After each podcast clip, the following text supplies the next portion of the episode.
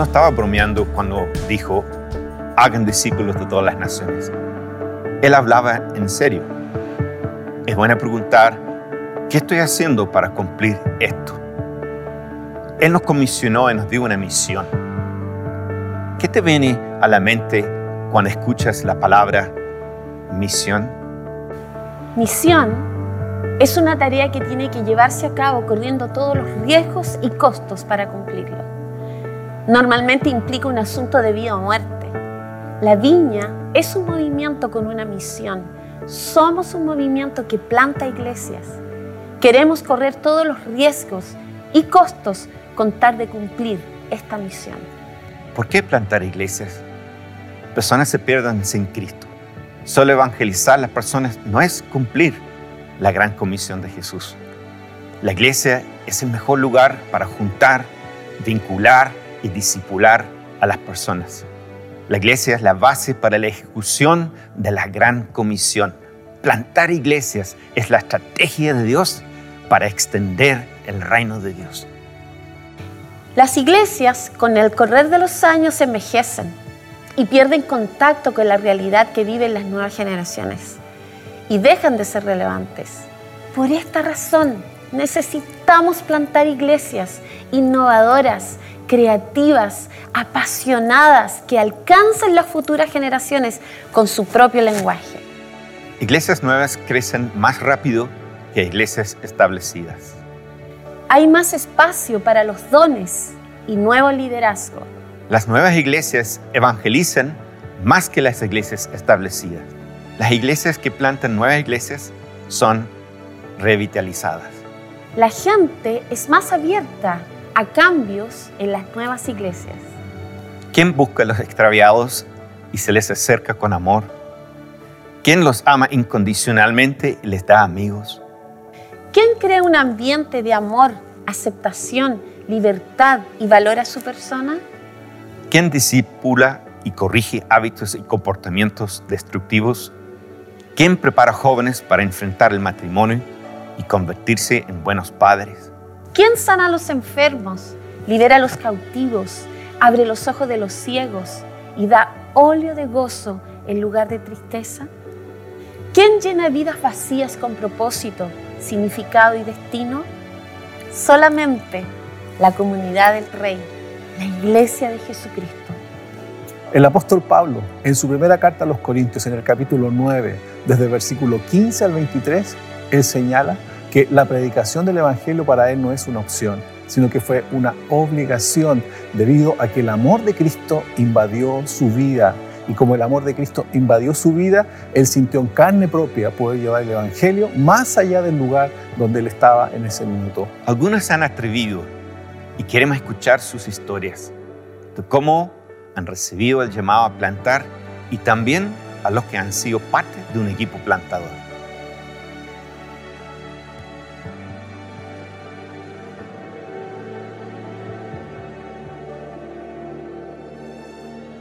Las primeras señales fueron, fueron súper particulares.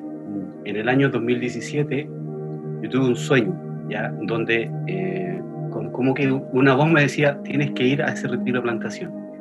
Justamente el pastor Javier nos invitó, ¿ya? Bueno, eh, me, acuerdo que expuso pastor Roger y una vez que termina la predicación, pastor Roger se baja de la tarima y va directamente a donde nosotros. Nos dice, así se acerca y nos dice, eh, Dios solo necesita un sí.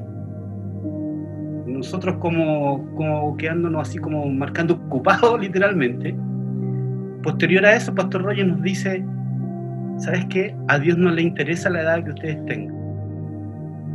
Y la verdad que para nosotros eso fue como un masazo, porque si algo nosotros topábamos un poco para, el llamado, que lo habíamos comentado antes con mi señora años antes, si es que algún día eh, habíamos sido llamados, éramos llamados, era nuestra edad, porque uno dice, un llamado al ministerio a los y tantos, con el desgaste que incluye, después de haber criado tres hijos hermosos, wow, no, dije, no, esto es más para parejas jóvenes, para parejas que están, no sé, con más energía, con un, con un proyecto de vida más amplio durante la vida.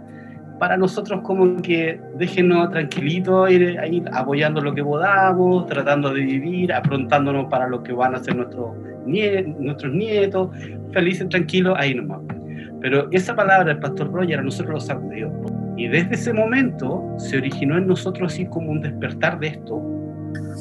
Eh, fue algo eh, como no tan, tan espiritual, así como la zarza ardiente o, una luz, uh, una luz divina, sino que um, los primeros como indicios fue un poco como el reconocimiento de la gente hacia, hacia el liderazgo de uno, o hacia la, la forma pastoral de uno, como que la gente misma te va, te va, reconociendo y no, no es como que uno, se, uno diga, voy a ser, hoy día voy a ser pastor y voy a plantar una iglesia y ellos me van a seguir. No, yo creo que fue la, gente iba tirando comentarios, oye chiquillos, ¿y por qué no plantan en la reina? O chiquillos, si un día se van a plantar, yo voy a ver con ustedes. O chiquillos, me encanta cómo lideran, cosas, cosas pequeñas. Y, fue como que prestábamos atención a lo que la gente iba diciendo y yo creo que el eso es, en el ámbito como de, de, la iglesia en sí. Y como en lo espiritual, yo creo que lo más fuerte fue ese sueño que te comentamos al principio, donde, eh, por lo menos para mí, fue ese sueño donde yo veía a Maripaz y yo embarazado, fue como una, fue una, una eh, confirmación divina, se podría decir. Sí, yo creo que adicionalmente también uno empieza a tener una visión, en la, nosotros éramos pastores asociados a Viña ah. Cordillera y uno empieza a tener una visión de, hoy, a mí me gustaría hacer esto, hoy, es que yo esto lo haría así, no, no es criticando a tu iglesia madre, sino que uno dice, hoy, es que yo creo, parece que yo vibro más con esto que con esta forma. Y ahí, bueno, eh, eh, Claudio y Prisi como Cantino nos dijeron, ustedes tienen material de plantadores, porque además nosotros somos criados en la viña toda la vida. Entonces tenía como que uno nace con este chip de ya en algún momento tienes que ser enviado porque hay que expandir, expandir, expandir. Dentro de este proceso, las primeras eh, señales que nosotros eh, tuvimos fue, lo primero, una, una, inquietud que había en nuestro corazón de experimentar algo diferente con Dios y, tener experiencias nuevas con Él. Y, y dónde podíamos desarrollarla y, y, oramos para que Dios pudiera darnos un tiempo y un lugar en donde pudiéramos tener este tipo de, de relación más profunda con Él y conocer a Dios de otra manera. Y eso fue lo, lo primero que fuimos experimentando en este tiempo. En el fondo, eh, en nosotros existía una inquietud por desarrollar algo nuevo en la ciudad de Chillán. Sentíamos como que debiese, eh, debería brotar algo nuevo, eh, tenía que venir como un renuevo a la ciudad y, frente a todo eso nuestro corazón se inquietaba, se inquietaba y había otra familia que estaba con la misma idea, entonces nos reuníamos, orábamos, adorábamos juntos y empezamos a, converger en, la misma eh, necesidad de, plantar algo en la ciudad de Chillán y eso nos inquietaba el corazón. Entonces la primera señal fue como la inquietud personal de nuestro corazón en, la ciudad. A pesar de, de ser una ciudad súper evangelizada, con mucha iglesia, eh, la estadística decía lo contrario. O sea, ¿en qué sentido era la ciudad más pobre, con, mucho, con mucha violencia eh, intrafamiliar, se dice, eh, abuso, abandono, maltrato hacia la mujer, desempleo, y eso como que no, no, no, como que no nos cuadra un poco. O sea, decir que era la región o la ciudad, la ciudad mucho más evangelizada, es como que despertó en nosotros una pasión, un interés eh, de querer plantar algo distinto.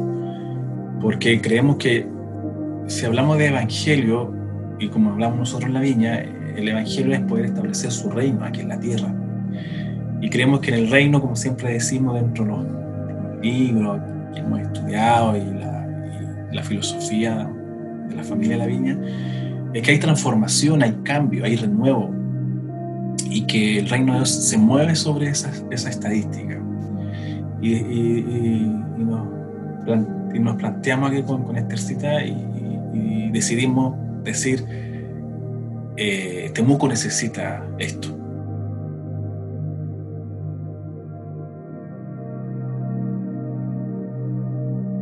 Sí, así como Jorge estaba contando, claro, eh, la oposición no viene desde afuera, sino que viene desde nuestro interior. O sea, nosotros eh, a nuestra edad, porque nos vemos jóvenes, pero en realidad tenemos nuestros añitos, entonces eh, tal vez nosotros mismos fuimos la primera oposición que tuvimos al llamado, al cuestionarnos, eh, ¿seremos capaces, tendremos la energía suficiente como para enfrentar esto? Además que nosotros no lo habíamos visto dentro de nuestra propia propia iglesia en San Bernardo. Para nosotros este es el primer, eh, es la primera plantación, es el primer proyecto que tenemos. Entonces, nosotros, mm. si, si hay otros que, que, que tienen más energía, más entusiasmo. Otros llegaron primero. Otros llegaron primero. Entonces, claro, eh, no posición de, de, de fuera, sino que la oposición que nosotros mismos pusimos en un primer momento y que, y que claro, nos no surgía el temor, eh, el, esa, ese no saber a qué vamos, cómo se hace. Entonces, más bien que una oposición interna, eh, externa, fue nuestra propia oposición que en el camino el Señor fue tratando de, a poco, dándonos luces y diciéndonos, bueno, si yo los llamo, yo los capacito. Eso. Sí, yo creo que constantemente, un poco la oposición como que nunca se acaba, ¿verdad? Y, sin duda sentimos, sentimos la oposición eh, un poco, bueno, con, con el hecho de, de, perder los, los hijos fue, una, una, gran, una gran oposición. Y bueno, los, embarazos. Una gran. Y fue como. El, hecho de querer plantar fue una respuesta un poco a la oposición. Fue como si, si Satanás nos ataca con muerte, nosotros queremos atacar con vida, entendiendo la vida como la expansión del Evangelio a través de la iglesia.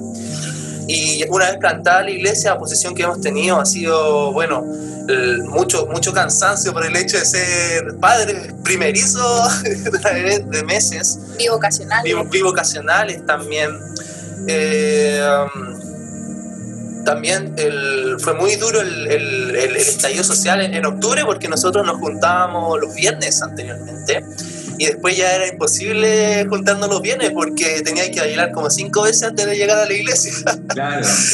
Em, entonces ahí tuvimos también la decisión de ya mover la reunión de viernes a domingo, bueno, ya más, más, alguna reunión más clásica, ahora así decirlo. Yo creo que nosotros eh, siempre hemos, hemos experimentado oposición frente a lo que tiene que ver con Dios. Mm. Y, y, me, hace sentido esto con, con, también con la vida de Jesús.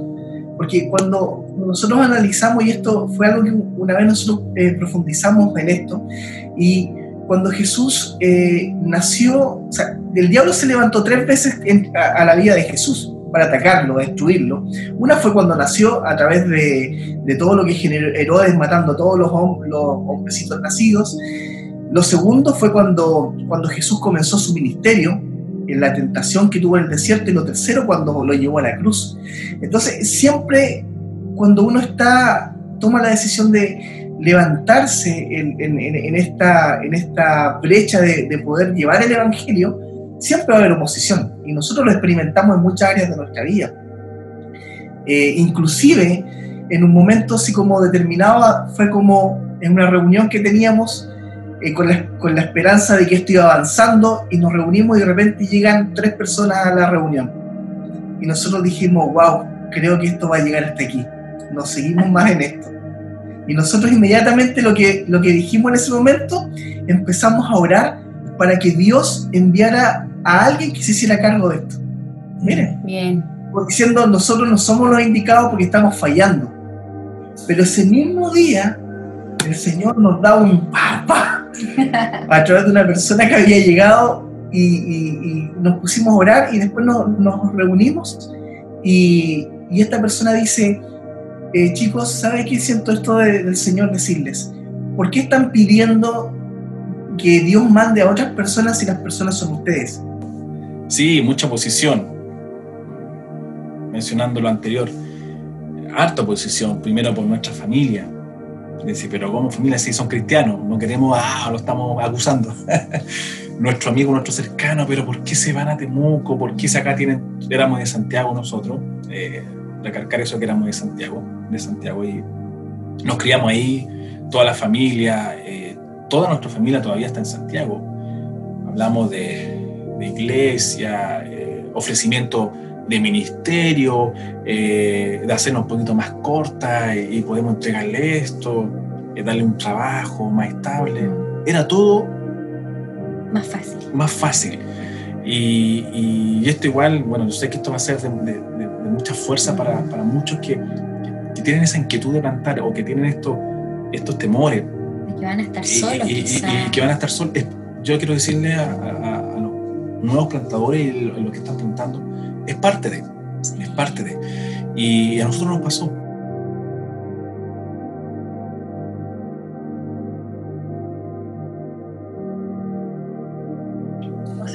De todas maneras, lo hemos y aún, Todavía, todavía sentimos e, esa eh. cosa que dentro del estómago que, que, que nos, que nos, eh, nos trae eh, el temor, pero no ese temor de miedo a no saber qué, sino que daremos la talla nosotros. Daremos el ancho, claro. Daremos el ancho, seremos suficientes para, para las personas que, que, van a venir y que ya tenemos, eh, eh, es como ese temor de decir, Señor, eh, podremos llegar hasta donde tú quieres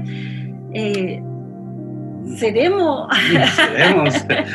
claro, y eso muchas veces nos invade el corazón, pero cuando viene el Señor y nos dice, sí, ustedes se han dispuesto, ustedes eh, quieren hacerlo, y no hay nadie que esté listo para esto, sino es, el Señor el que, el que va paso a paso, día a día, tratando con nosotros, sacando cosas de nuestros corazones, llevándonos a lugares de luz para que podamos nosotros estar tranquilos, sirviendo, entregando lo que tenemos. Pero sin, sin embargo en el primer momento sí, no, nosotros no, no, no, no pero paso a paso, con la ayuda del Señor, el Espíritu Santo, nuestros pastores que han estado ahí al ladito de nosotros, guiándonos, eso nos da mucha tranquilidad, no bajamos la ansiedad y decimos, bueno, Señor, eh, aquí, estamos. Personalmente yo creo que mi principal miedo es que eh, esto haya sido como tal vez una corazonada personal y no el corazón de Dios y en, la misma línea, mi principal miedo es que la rama que sale eso es como no escuchar la voluntad de Dios y comenzar a hacer esto a mi forma. eso es como mi, mi, mi, gran miedo en, esto, hacerlo a mi, a, mi, a mi forma, a mi modo, lo que yo quiero hacer. ¿Y tú, yo creo que otros temores como prácticos, yo creo que de repente le debe pasar a todo, eh, es como no prestar suficiente atención a tu familia y dejarla sobre la iglesia, la iglesia sobre la familia. Y eso es algo que hemos inculcado en la iglesia. Entonces, ellos tienen muy claro, por ejemplo, que hay días donde nosotros vamos a dedicarnos solo a Magdalena y no vamos a tomar nada más. Y hay otros días que son solo para ellos y están muy bien. Y esto no, no, ha generado ningún roce porque ellos lo han entendido. Pero claro, es un miedo a la persona que entra a la iglesia y tú les tienes que explicar cómo nuestra familia siempre va a estar por sobre la iglesia. Mm. Para nosotros que, lo que decía siempre Wimber como en, en la prioridad, Dios, familia, iglesia es demasiado claro porque eh, queremos enseñar este modelo que, que, Dios, que Dios plasma a nosotros. Y eso, eso ha sido como, ¿cómo hacemos esto? ¿Cómo no pasamos a llevar a nuestra hija a nuestro matrimonio sin, sin pasar a llevar a, a, nuestro segundo hijo, que es la iglesia? Entonces, ¿cómo hacemos esto? Y yo creo que el otro temor siempre es el, el área económica. Mm. Como uno tiene que negarse a, a, cosas que a lo mejor uno quisiera tener este trabajo porque te va a generar más lucas, pero uno dice, sí, pero no puedo porque tengo la iglesia y la mm. iglesia requiere, este, nosotros sabemos que después de las 7 de la tarde nosotros no podemos tener ningún trabajo, porque después de las 7 de la tarde el horario donde la gente se desocupa y quiere iglesia. Entonces, eh, tú tienes que estar libre después de las 7 de la tarde. Eh, así que siempre está eso, pero yo creo que hemos aprendido a vivir eh, con, la, con la provisión y la gracia de Dios. O sea, eh, o sea, entendemos de que en el fondo nosotros no tenemos capacidades, pero a través de, a través de esta gracia que sobreabunda en nuestra vida, nos lleva a poder desarrollar algo que muchas veces yo, yo le digo a Carlita, eh, mi amor, de repente yo, yo, no de repente, siempre yo quedo sorprendido y admirado cuando yo la escucho hablar, cuando ministramos al corazón de alguien, eh, en que hay tanta palabra de sabiduría. Y Carlita igual me dice lo mismo, mi amor, mira, tú dijiste esto, qué, qué tremendo. Y claro, yo muchas veces estoy hablando algo y digo, wow, no soy yo, O sea, me queda claro que no soy yo, es Dios moviéndose de una forma especial. Y eso es clave en, esto para poder desarrollar y entender este, este llamado y confirmar que estamos en el tiempo que Dios quiere que estemos. Creo que, que, la palabra miedo eh, se ejemplifica mejor en el temor. Creo que, que siempre hay temor a tomar nuevos desafíos. Yo creo que el temor de todo ser humano es el fracasar, el fracaso. Y yo creo que eso muchas veces nos dio miedo con Jonathan, fracasar en, plantar la iglesia. Y nos pasó el primer año que empezamos como, como se dice, como caballo de carrera, así, oh, partimos súper rápido y, y, de repente se detuvo la plantación un poco y fue en ese momento en que dijimos, wow, vamos a fracasar. Y ahí es cuando viene nuevamente la voz de Dios y te dice, tú eres mi hijo, tú eres mi hija, yo te amo, yo soy tu papá, yo estoy contigo, nunca los voy a dejar. Y esas son palabras que te reafirman y te animan y te alientan a seguir. Entonces creo que cuando sentimos como eh, temor fue ver una región, como decía Jonathan al principio, con mucha religiosidad, con muchas iglesias. Temuco es una ciudad tan pequeña para recorrerla, tú la puedes recorrer en un día caminando si quieres. Y, y te das cuenta que hay muchas iglesias. Entonces lo que teníamos mucho temor y miedo nosotros con Jonathan era eh, pasar a ser una iglesia más entre todas estas. Y cuando nos pasó esto el primer año, que partimos bien y llegó mucha gente de otras iglesias, nosotros dijimos, ese no es el foco, la viña no es así, nosotros no somos así, tenemos que enfocarnos en personas no cristianas. Y fue allí en donde hubo un renuevo en la iglesia y empezamos como de nuevo. y es fuerte porque el primer año, chuta, empezar de nuevo. Y ahí dijimos, wow, en realidad esto es lo que el Señor quiere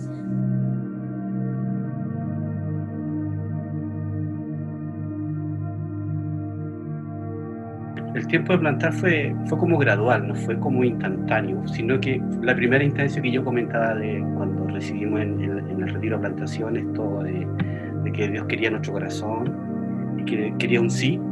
Bueno, nosotros a, fines del año 2017, eh, que fue justo después de, de, la conferencia, el pastor Javier nos invitó a que hiciéramos parte de un grupo pequeño en Buin eh, porque había mucha gente del sector, o sea, un par de familias del sector que le costaba mucho llegar acá a San Bernardo.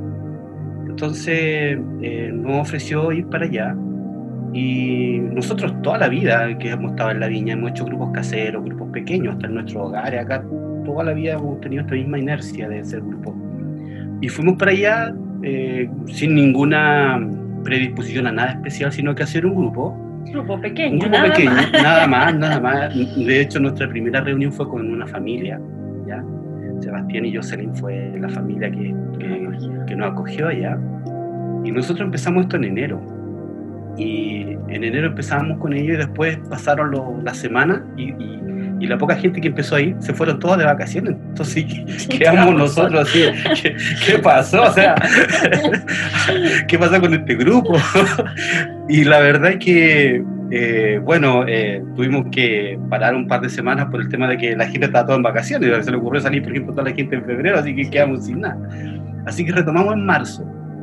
Y, y para sorpresa nuestra, en marzo empezó a llegar gente que, que vivía, que vive en Buin, eh, después empezó a llegar gente que vive en Paine, y después durante el año en Maipo, y, y ¿sabes? y en ese sentido fue como, como Dios dándonos gente, regalándonos gente a este grupo, sin nosotros hacer como nada particular, nada especial de lo que ya habíamos hecho durante todos los años aquí en San Bernardo. Fue así que ese año nosotros terminamos como con 25 personas, el año 2018. Así fue súper, wow, fue, fue, increíble la gente que llegó, fue increíble. Después del año 2019 decidimos eh, hacer dos grupos por, por, la cantidad de gente. Entonces empezamos un grupo en Paine, Hualquén, y otro grupo en Buin. Estuvimos trabajando durante ese año también, yo, y yo creo que llegamos como unos 35 personas durante el año 2019. Y ya ahí como que, como que el pastor Javier nos dijo, chicos, Parece. Parece. parece que parece, parece. que están embarazados, parece que estamos embarazados. y ahí, ahí empezaron los primeros dolores de parto en nosotros. Ya, ahí, ahí, ahí como que empezó así ya, wow, esto parece que realmente de- eh, Dios está, nos ha llamado a esto. Y, y ahí empezamos como este proceso de sentir el llamado a plantar. Creo que veníamos, veníamos, como te dije anteriormente, veníamos con, el, con estos comentarios de la gente, oye, cuando planten, cuando hagan esto, invítenme, o planten aquí o planten allá. Entonces tuvimos un montón de lugares, oye, de repente conversamos, y si plantamos en Viña, o si plantamos en tal parte, o si plantamos en tal lado. Y yo creo que el punto de quiebre fue esa noche. Esa noche del sueño de los dos embarazos fue el, el gran momento que dijo, siempre lo vamos a recordar como ese, ese crack, como Dios diciéndonos, es ahora. Porque ah, si ustedes toman esta decisión, se viene la promesa y, y fue así. Fue así, la Magdi nació en julio y la iglesia nació en agosto.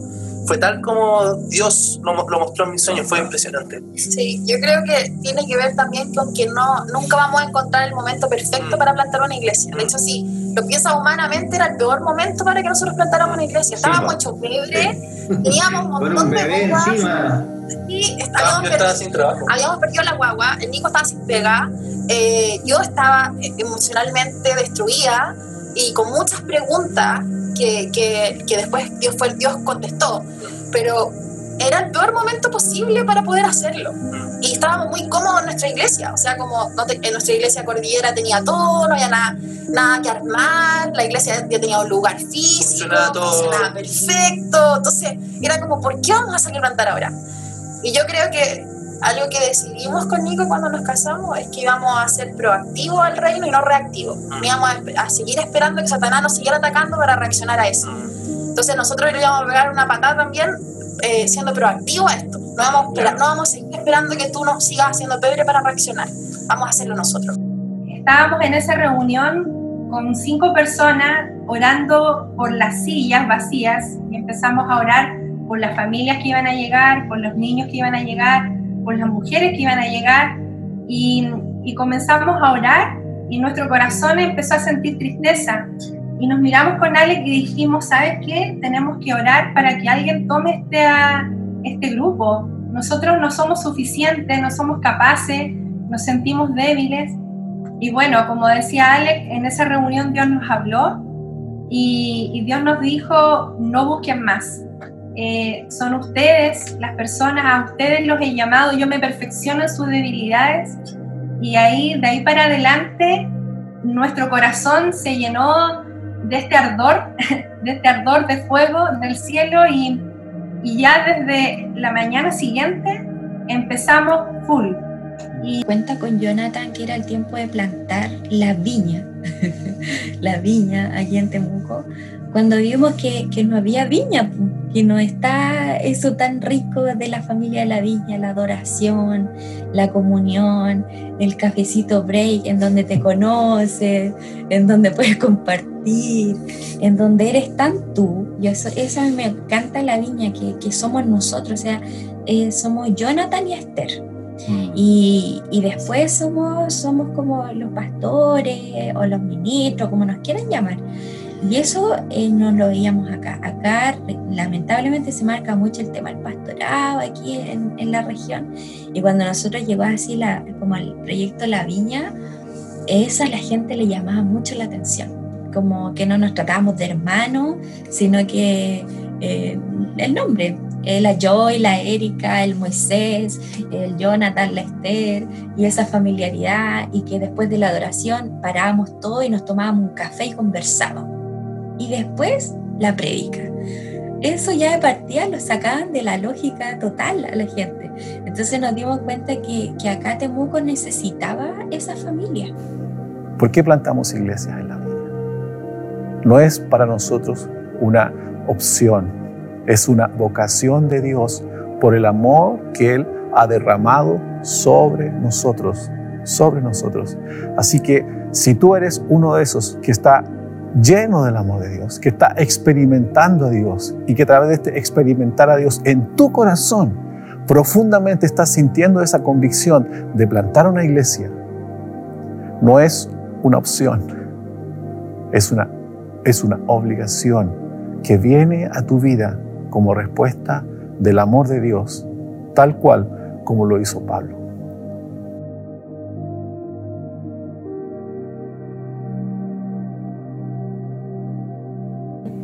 Estábamos haciendo el agape 3 y agape 4 y al final decía que te daban la gota santa, que te como darte un chute hacia afuera a, a plantar iglesias. Y mm, eso empezó a dar vuelta en mi mente, a, a hacer eco y cuando llegó el momento de que mm, se dio la oportunidad, eh, yo dije sí, para esto nos estaban preparando y, y, para esto hemos sido llamados para poder ir a ayudar a otros o salir fuera de la comodidad que estábamos, que estábamos muy cómodos, una iglesia muy rica y sabíamos lo que teníamos que hacer, estábamos participando en muchas cosas y esto era totalmente diferente. Nosotros estando en San Miguel participábamos en un grupo casero, pastor, nuestro amigo Robertito, y nos presentó la inquietud que él tenía de eh, querer plantar iglesias. Y la verdad que a mí me hizo como sonido cuando él tenía ese como desafío. Y, bueno, sabíamos que nosotros estábamos bien en donde estábamos, cómodos, pero también nos sentimos como, cuando supimos esto, como esa fuerza de decir en realidad estamos como muy tranquilos, como muy cómodos también. Y creo que eso nos, nos hizo replantearnos y decir, ¿qué pasaría si estábamos ya, éramos como, ya éramos casi como un porque nos contaban los caseros. Entonces era, había como harta comunión. Y yo creo que eh, la comunión hizo que hubiera como una unidad de espíritu también. Porque ahí es donde, por lo menos yo, sentí eh, el desafío que en realidad eh, estaba ya como, no digo que habíamos completado todas las etapas donde estábamos, no es eso, pero sí que eh, sentí en mi corazón de que deberían haber muchas más iglesias o movimientos, viñas en otro lugar, por el formato que tiene la iglesia, porque puede llegar gente que no necesariamente eh, haya sido cristiana, podemos alcanzar o como otras, otras personas que no hayan conocido realmente a Cristo. Yo como supe que debía ser parte de un equipo plantador, primero simplemente sentí un apretón de guata cuando hicieron un llamado en una, en una conferencia. Me apretón de guata y dije, ok, algo pasa acá. Entonces, todo parte, cuando yo llegué a la Viña Agape, eh, Viña Agape tiene esta parte de su, de su visión, es el tema de plantación de iglesias, por lo tanto hacían conferencias y de la nada yo era muy nueva y yo llegué a una conferencia porque yo pensé que todo el mundo se inscribía y me inscribí y fui y era, un retiro. Y en el retiro yo sentí este apretón de guata, dije, ok, algo pasa acá. Y yo simplemente dije, ya, esto es lo que yo quiero. Yo quiero futuro ser parte de un equipo plantador de iglesia y poder apoyar esto porque abracé esta visión, me encantó y yo dije, ok, esto voy a hacer. Entonces pasó el tiempo y yo como tenía este, esta como sensación en mi corazón, simplemente me empecé a capacitar yendo a todas las conferencias de plantación de iglesia y más me hacía sentido, la verdad, mucho más me hacía sentido. Entonces eh, llegó un día donde Mike y Yoli en en el liderazgo de los jóvenes comunican que se van a ir y yo dije, ok, eh, em, yo quiero ser parte de un equipo plantador, no sé dónde ustedes se van a ir, eh, como eh, tenme en consideración si es que hacen alguna reunión o algo así. Y así partimos.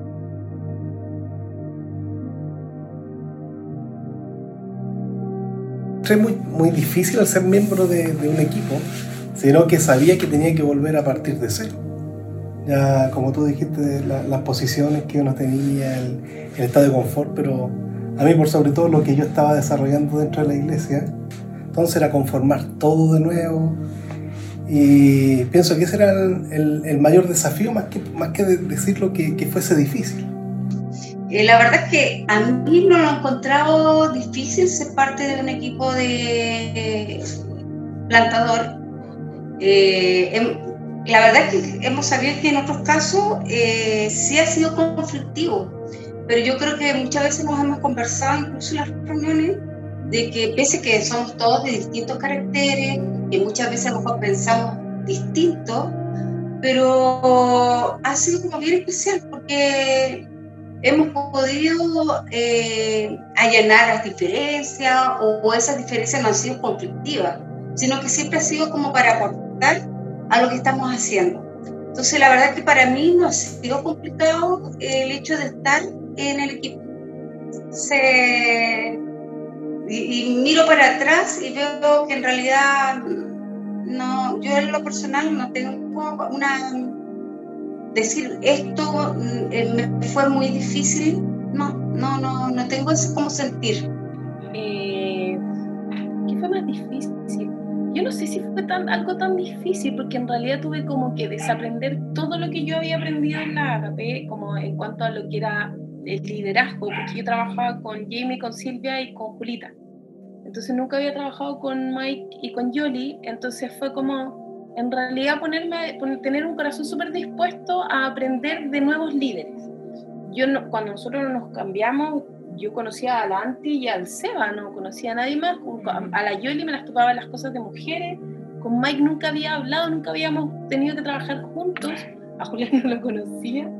Entonces, em, por lo menos en mi caso fue como tener un corazón dispuesto y súper humilde a, aceptar que otras personas te lideren y un poco desaprender los, los modelos que uno traía de antes, eh, tomar todo lo bueno y, y, empezar a adquirir cosas eh, de, una manera completamente distintas, ¿ya? Como, porque son liderazgos, eran liderazgos completamente distintos, si bien de la misma iglesia, eh, son tu hijo, eh, pero tienen un liderazgo distinto, tienen un liderazgo súper distinto y a mí fue como, en realidad fue como tener un corazón dispuesto a ser liderado por otras personas.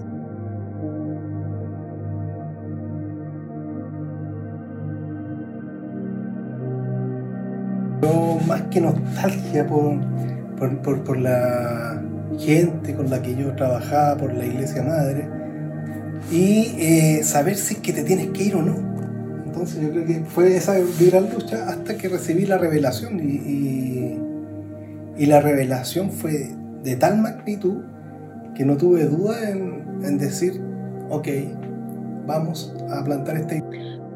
En lo personal fue no desconectarme, tratar de mantener las relaciones. Eh, a mí me cuesta un poco porque soy como muy enfocada en la tarea, entonces como que me olvido del resto, pero aquí fueron fundamentales mis amigos, fueron fundamentales porque ellos estuvieron ahí, como insistiéndome, buscándome y llamándome la atención también por, por lo ingrata que yo era.